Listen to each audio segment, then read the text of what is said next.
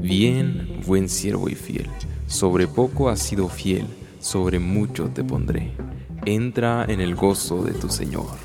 Esto es Buenos Días Podcast, un devocional para los que se levantan con sueño.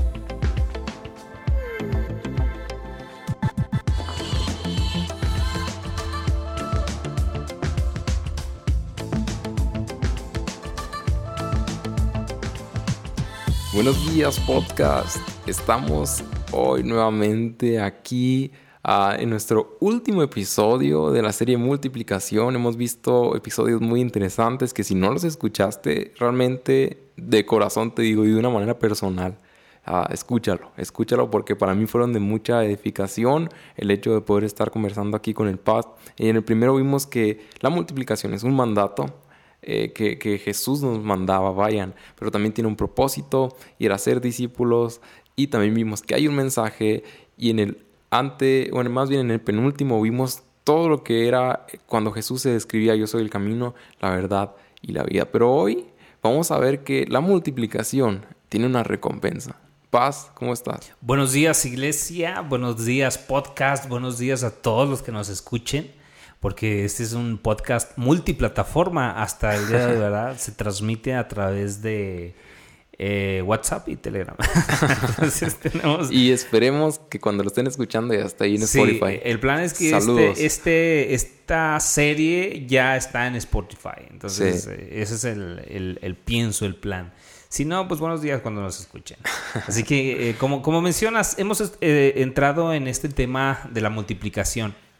Y es importante aclarar, ¿no? Cómo es que la multiplicación sucede, en qué consiste y cuál es el mensaje que se multiplica. Así es. Pero algo que pocas veces tomamos en cuenta a la hora de, pensar en la multiplicación es que hay una recompensa. Es más, mira, no debiese de haber una recompensa, pero a Dios le plació poner una recompensa por ello. La recompensa debería ser solamente ser partícipes de, ese ministerio de la reconciliación. Dijo el apóstol Pablo, soy deudor de este mensaje. Dice, hay de mí si no lo anuncio. pero Dios en su infinita gracia y misericordia no, le, le, place galardonarnos. Esa es la palabra. Y para iniciar quiero partir con una cita bíblica que está en 1 Corintios capítulo 3, que dice de la siguiente manera. Nosotros solo somos siervos de Dios mediante los cuales ustedes creyeron la buena noticia. Cada uno de nosotros hizo el trabajo que el Señor nos encargó. Yo planté la semilla en sus corazones y Apolo la regó. De regarla, ¿eh? no de echarla. sí, Apolo, siempre regándola. No de dar mal testimonio. ¿Cuántos Apolos hay aquí? Ya estaban diciendo, tú eres un Apolo. si lo escuchan en grupo. Sí, ¿no? Y Apolos la regó, pero fue Dios quien la hizo crecer. No importa quién planta o quién riega, lo importante es que Dios hace crecer la semilla. Y, mira aquí lo que dice, que esta es la parte importante donde nos vamos a, centrar, enfocar el día de hoy.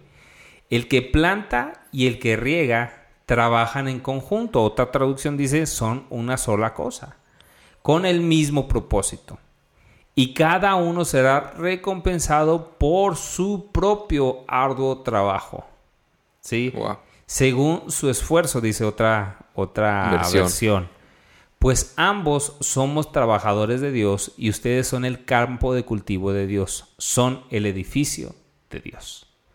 Fíjate qué, qué interesante entender esto. Nosotros hacemos una de las labores, ¿sí?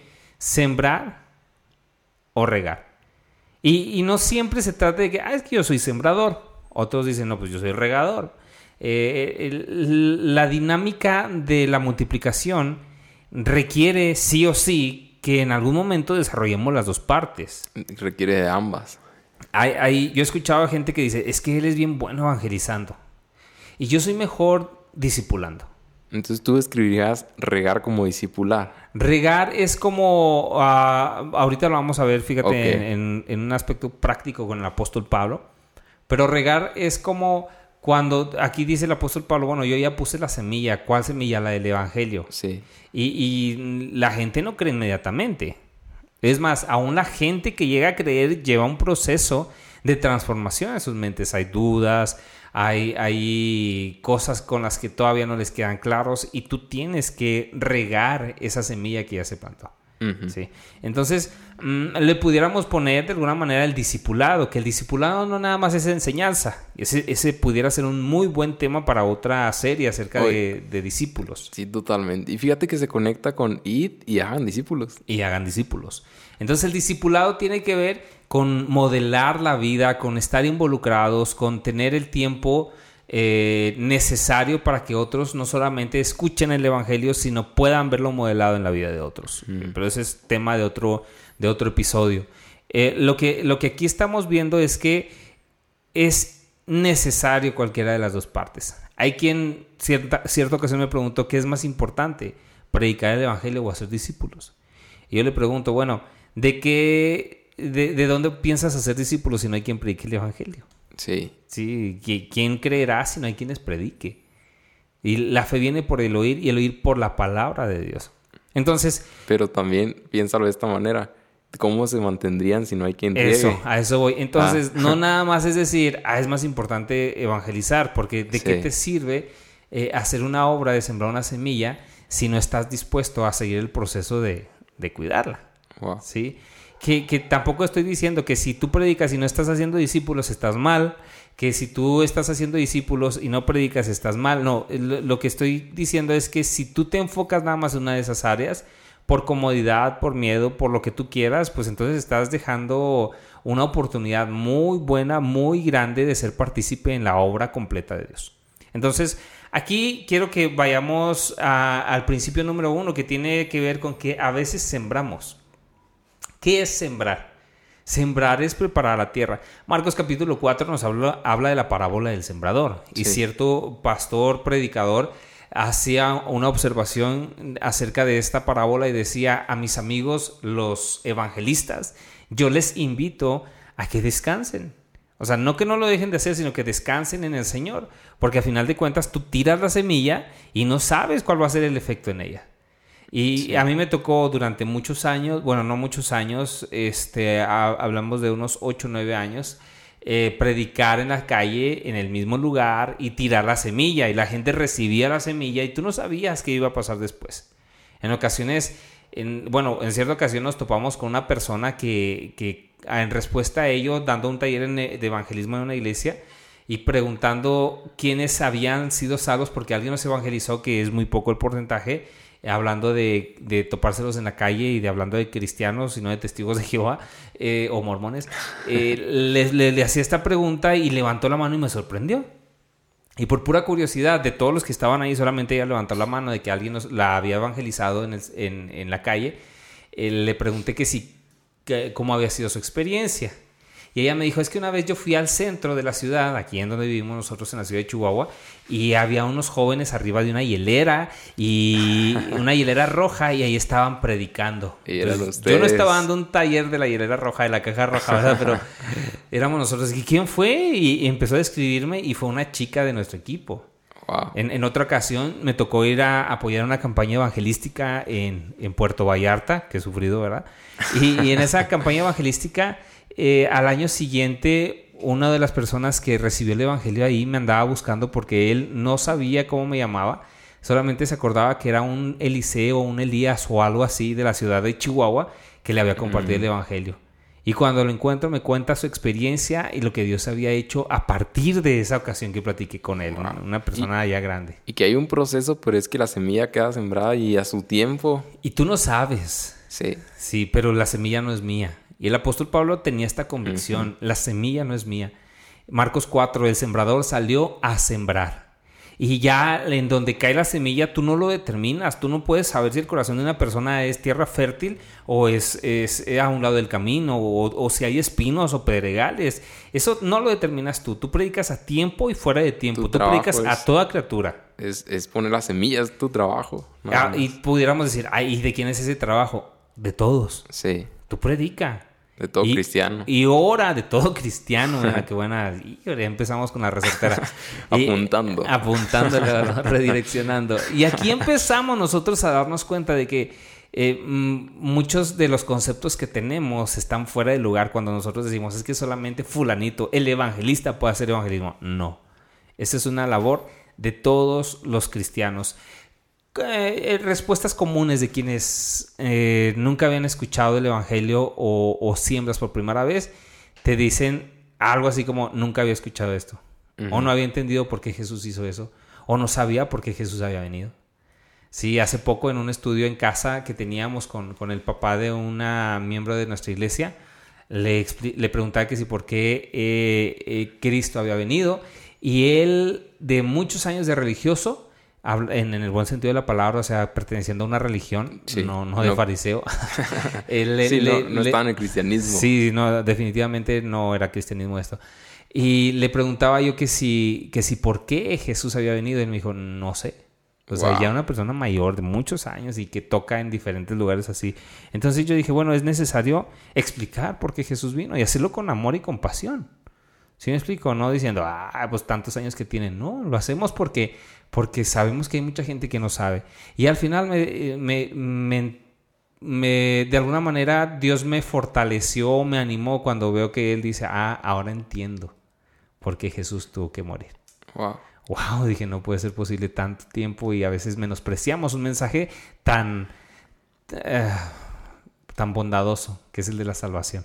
Y fíjate que, que, muchos es como que, ah, un culto evangelístico, una predicación evangelística, es como lo mismo de siempre. Creemos que lo conocemos, pero lo más, no gracioso, sino... Triste. Triste, de hecho, me da risa, pero realmente es triste que dentro de la iglesia, cuando realmente escuchan el verdadero evangelio, es como que toda su vida en una iglesia, pero la semilla nunca había sido sembrada realmente. Y, y esto también es triste del lado del liderazgo. Sí. Tengo un, un conocido, no quiero quemar a nadie, ¿verdad? Este, que, que cierta ocasión me felicitó. Es alguien a quien yo aprecio mucho y quien me aprecia también, lo, puedo decir. Y e, en esa ocasión él, él, se acercó muy sinceramente y me dice, quiero felicitarte porque tú estás haciendo lo que todos debiéramos de hacer. Wow. Y tú lo ves eso como un halago, yo lo vi como algo triste. Sí. Yo dije, ¿cómo puedes estar reconociendo esto? Sabiendo que esta es la labor de Cristo y no estarlo haciendo y vivir tan en paz con ello, porque estás haciendo otras cosas. Sí, entonces, el que no es conmigo, desparra, es contra mí.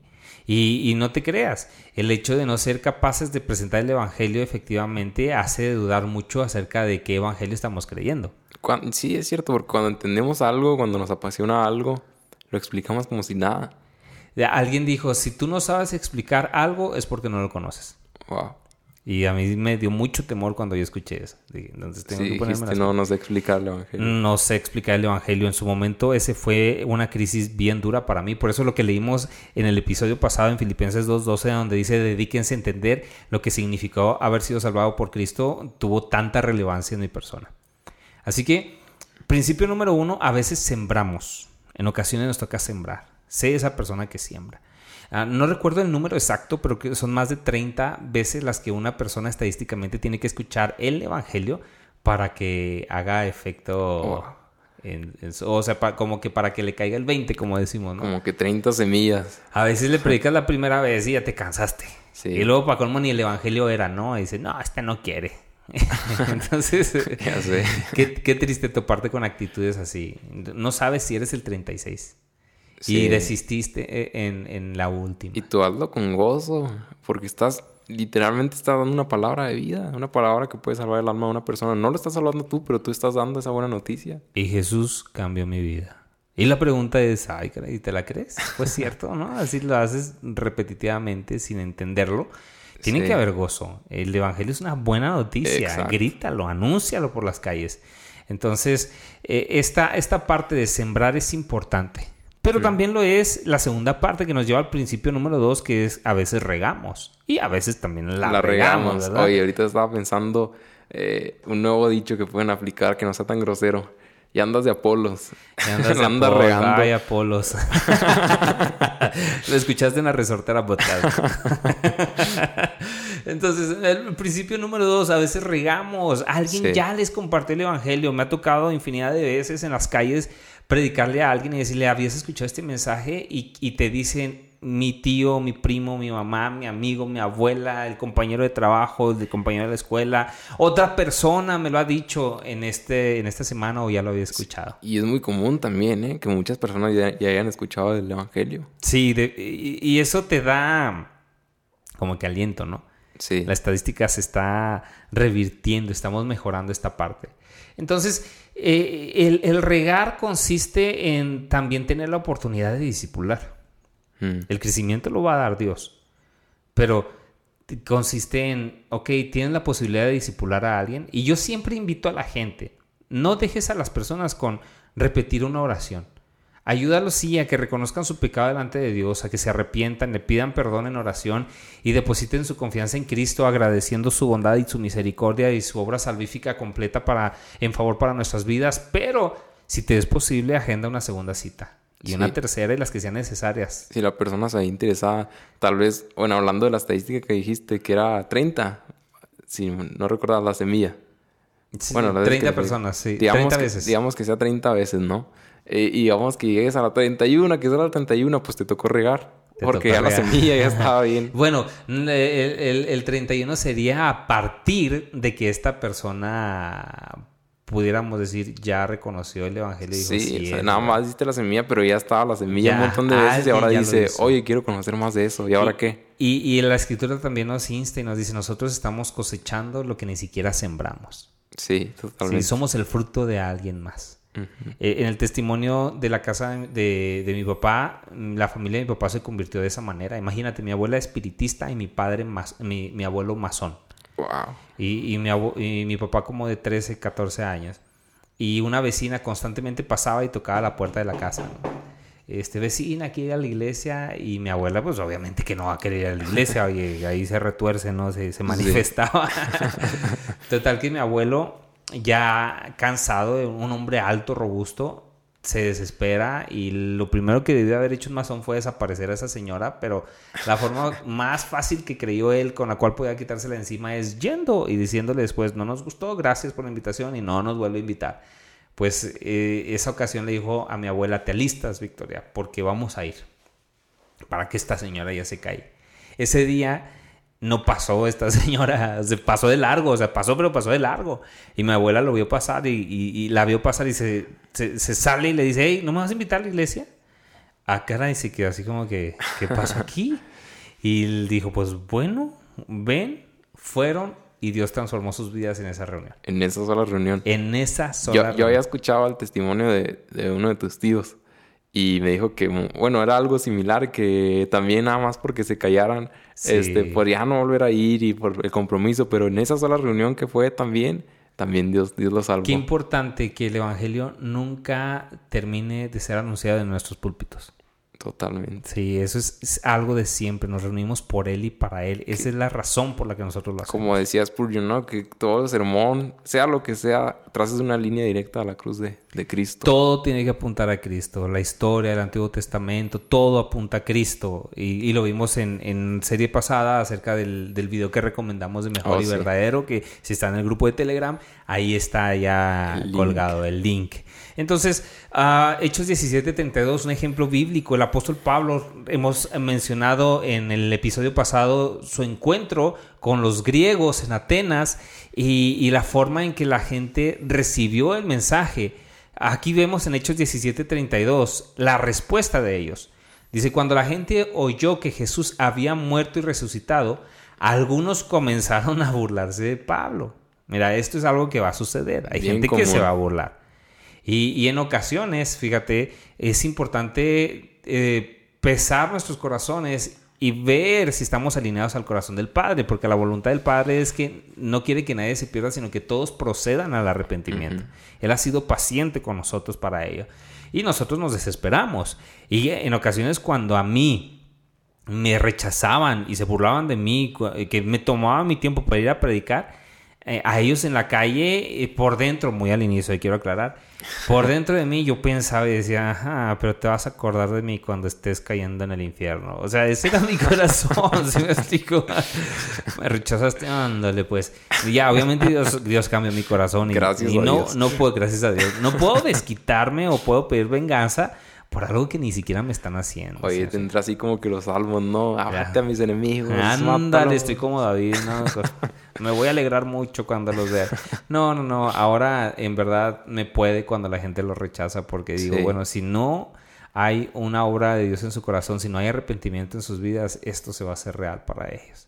Entonces, eh, hay gente que se va a burlar, tienes que asumirlo.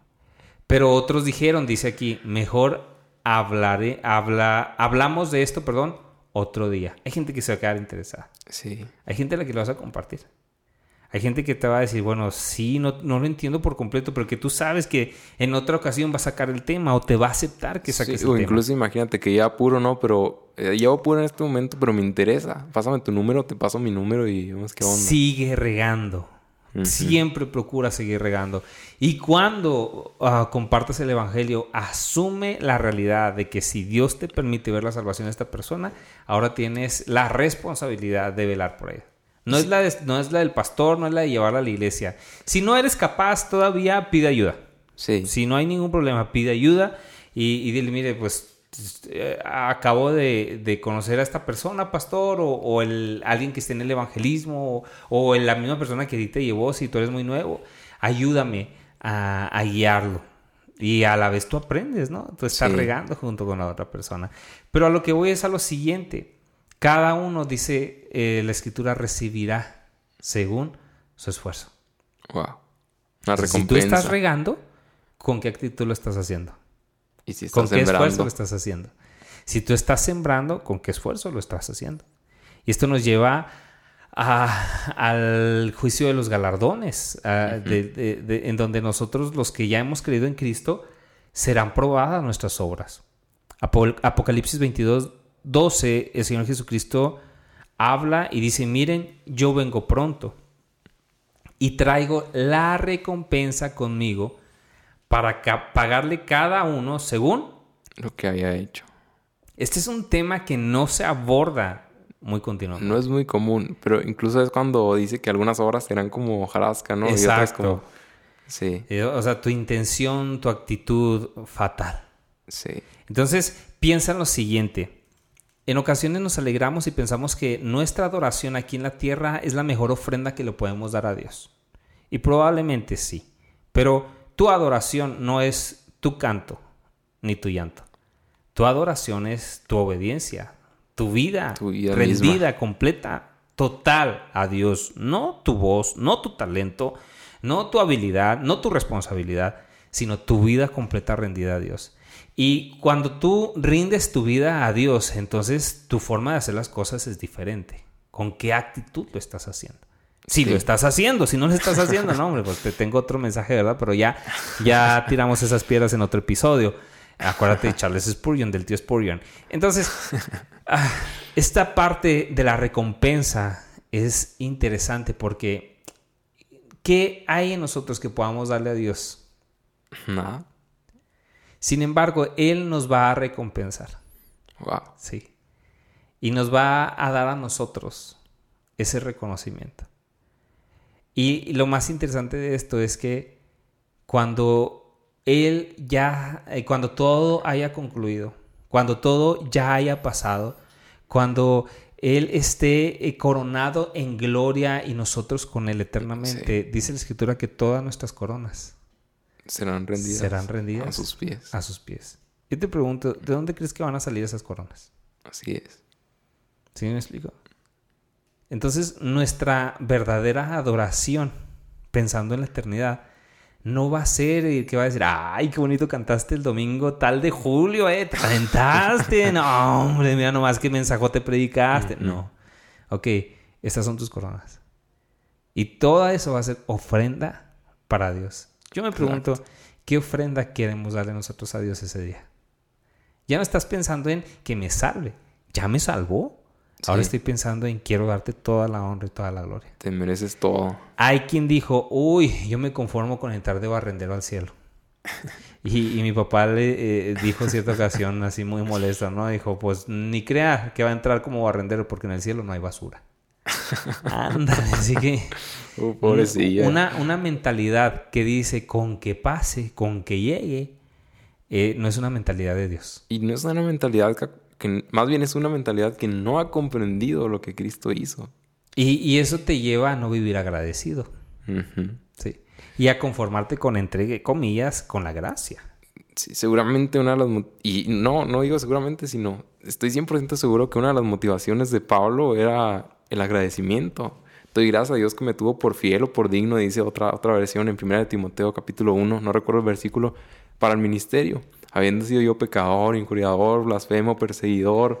Palabra fiel y digna de ser recibida por todos esta, que Cristo Jesús vino a salvar a los pecadores de los cuales yo soy el primero. Pero fíjate cómo a pesar de esa descalificación de, por parte de sus propias obras y esa calificación por parte de Cristo, que fue la justificación, la, que nos capacita, eh, él se da cuenta de que tenemos la oportunidad de ofrecer alabanza digna delante de Dios por medio del agradecimiento de nuestras vidas.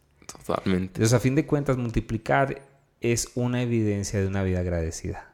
Totalmente. Sí, y, si no estamos nosotros agradeciendo a Dios para la eternidad, ¿qué estamos haciendo? Yo no quiero llegar con las manos vacías. sí, yo no quiero estar delante de Él un día pensando en no hice nada. Y no para salvarme, sino no fui agradecido. Exacto. Miren, yo vengo pronto y traigo la recompensa conmigo para pagar a cada uno según lo que haya hecho. Yo soy el alfa y el omega, el principio y el último, el principio y el fin. Wow. Ah, es una, es un, ah, no sé cómo describirlo, como motivante, pero al mismo tiempo un reto. Es como un ánimo, pero una exhortación, no regaño, no como tal, que debe estar en nosotros el pensar, ¿estamos sembrando? ¿O estamos regando? ¿O no estamos haciendo nada? Y saber que no lo hacemos por, ah, le voy a caer mejor a Dios. Es simplemente gratitud y adoración. ¿Quieres adorar a Dios? Como decías tú, no se trata de cantar, no se trata de tus talentos, se trata de servirle en gratitud. Y, vuelvo a Pablo otra vez porque recuerdo, porque Pablo se consideraba dulos o siervo de Jesucristo, porque entendía lo que Cristo había hecho por él. Y al referirse como dulos o, esclavo, literalmente lo que quería decir era su siervo, era su servidor. ¿Y qué quería decir esto? Que había muerto a todos sus deseos, a todas sus pasiones para vivir para el Evangelio. Que todo lo que él hacía era para compartir a Cristo y a este crucificado. Que el mensaje de Pablo y para lo único que vivía, y si es que estaba en esta tierra nada más, porque él ya quería estar con Cristo, pero decía, tengo que estar aquí porque si estoy aquí es para predicar el Evangelio. Entonces, ¿en qué se resumía la vida de Pablo? Cristo y la cruz de Cristo y Cristo resucitado. ¿Por qué? Porque entendía la gracia de Dios y estaba agradecido y quería compartir esa gracia. Por último, el reto, el llamado a la acción, nuestra conclusión el día de hoy. Hemos estado orando a lo largo de esta semana por tres personas y te hemos invitado a que tomes o determines el día en que vas a ir con ellos a hacerles conciencia de quién es Dios y cómo hemos estado viviendo nosotros en enemistad con Él por causa de que hemos roto su ley y, hemos hecho todo lo contrario que, Él nos había dicho, nos había ordenado. Pero también hemos visto la gracia, como Jesús es el único camino, como Jesús es la verdad y como Jesús es la vida. Llévalos al arrepentimiento. Permite que el Espíritu Santo sea el Espíritu Santo y que Él sea el que obre en sus corazones, convence de pecado, de justicia y de juicio. Llévalos a, la fe en Cristo Jesús de tal modo que ellos puedan estar agradecidos por lo que Jesús hizo. Y cuando hagas esto, yo te animo a que no dejes de hacerlo. Hazlo constantemente, cada vez más, en recurrentemente. y fuera de tiempo, hasta que llegue el día que no nomás siembres, sino también pueda regar había eh, en, hay en Mateo capítulo 25, versículo 22, eh, una porción de la parábola del sembrador. Y estoy convencido de que cuando esta parábola habla de los talentos no se refiere a tus capacidades, porque la consecuencia es demasiado grave como para nada más decir, no, pues no, no utilizó sus, sus dones. Sus no tocaste la guitarra no, no cantaste. no cantaste, no diste clases. Creo yo que se refiere a eso que, ha sido entregado de Dios para nosotros. Porque comienza el Señor Jesucristo explicando que hubo, que hubo un hombre, un señor que dio todos sus bienes a, sus siervos, los dejó para que los administraran, para que los invirtieran. Y cada uno hizo pues lo que tenía que hacer.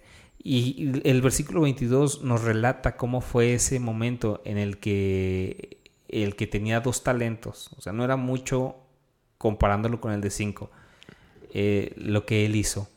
Y dice, llegando también el que había recibido dos talentos, dijo, Señor, dos talentos me entregaste, aquí tienes, he ganado otros dos talentos sobre ellos.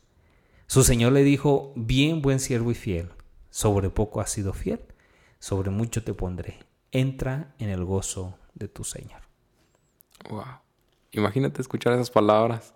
Debe de ser nuestra, nuestra meta. Nuestra meta. Ver a Cristo cara a cara y no solamente... Eso ya sería lo máximo. Esa es la meta. Pero todavía que te esté bien, te buen siervo y fiel. Sobre poco has sido fiel, sobre mucho te pondré. Entra en el gozo de tu Señor. Imagínate. ¿Qué más podemos anhelar? Nada más. Es todo. Y si eso pudiera volverse real en nuestras vidas desde ya, seguramente nos llenaría de gozo en todo lo que hacemos. Gracias por acompañarnos hasta el final. Si esto te fue de bendición, te animamos a que lo compartas con tus amigos y tus contactos.